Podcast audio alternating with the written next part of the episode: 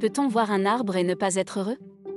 C'est, paraît-il, ce que déclarait le prince Mishkin dans L'idiot de Dostoïevski.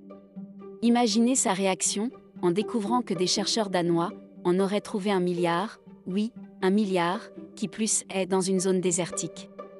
Nous vous avons mentionné récemment cette étude très intéressante, réalisée par Martin Brandt et Gjeld Rasmussen, éminent géographe de l'Université de Copenhague. Utilisant une combinaison de 100 000 images à très haute résolution prises par satellite, la reconnaissance par l'intelligence artificielle des arbres et les capacités de supercalculateurs, les chercheurs ont ensuite mis en place un programme qui a su dénombrer, dans une zone bien précise de l'ouest du Sahara, jusqu'à un milliard d'arbres et arbustes. En étendant la zone, l'ordinateur aurait identifié 13 milliards d'arbres. Réussir, à partir d'images prises de l'espace, à repérer des arbres et arbustes dont certains ont des couronnes qui font seulement 3 mètres, avouez que c'est une performance. Pour entraîner le programme d'intelligence artificielle, il a fallu lui montrer des dizaines de milliers d'images et ensuite vérifier si les images d'arbres ainsi identifiées étaient suffisamment bien corrélées avec celles que pouvait repérer un œil humain rompu à l'exercice. Au-delà de la virtuosité technique indéniable de l'opération, qu'en retenons-nous? D'abord, la formidable démonstration du pouvoir des chiffres. Cet article et ses retombées prouvent que ce qu'on ne dénombre pas n'existe pas.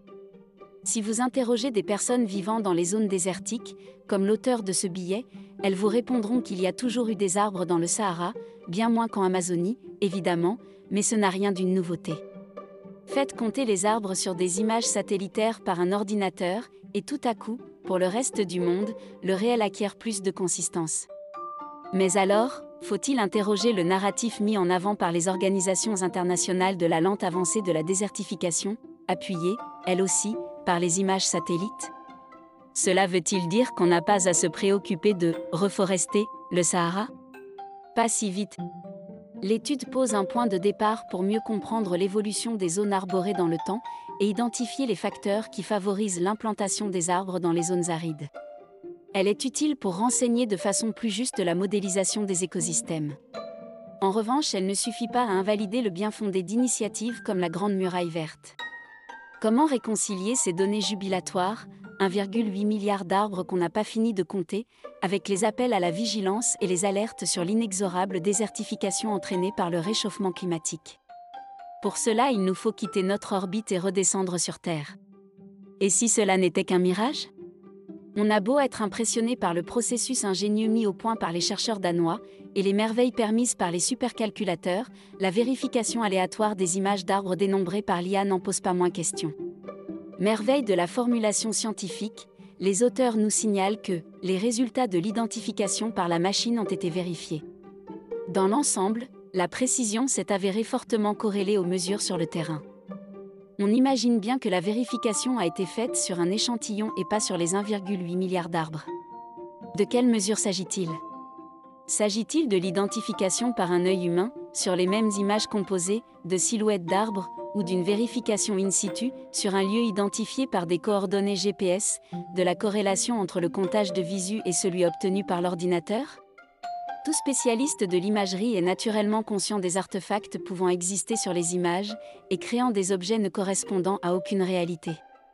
Des mirages en quelque sorte. Chez Rendre le désert habitable, il y a un autre aspect qui nous a bien plu dans cet article, c'est cette idée que la cohabitation des arbres avec les êtres humains ne se fait pas forcément au détriment des premiers. À rebours du narratif des humains détruisant la nature et accélérant la déforestation, les images satellites montrent que les zones arborées dans la région étudiée sont plus élevées dans les zones habitées ou cultivées.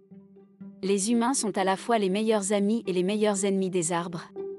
Alors, que peut-on faire de cette étude? Nous avons identifié plusieurs pistes qui impliquent d'aller sur le terrain et ou d'interroger des personnes proches du terrain pour mieux comprendre les liens entre les forêts et les humains. Identifier les endroits où la densité du couvert arboré est intéressante et correspond aussi à une plus grande densité de population, toute proportion gardée, et comprendre l'articulation dynamique entre bien-être des communautés humaines et préservation des arbres. S'interroger sur les interactions entre couverture arborée et exploitation des terres arables. Quelles sont les communautés installées? Quelle est leur histoire? Quel est leur modèle de subsistance? A-t-il connu des aléas récemment? Y aurait-il des améliorations à apporter à leurs pratiques pour pérenniser leur installation et leur assurer un mode de vie décent? Leur modèle peut-il être répliqué ou utilisé pour dynamiser d'autres communautés humaines? Des innovations techniques pourraient-elles aider à sécuriser leur communauté sur les terres de leurs ancêtres? Et vous, qu'en pensez-vous?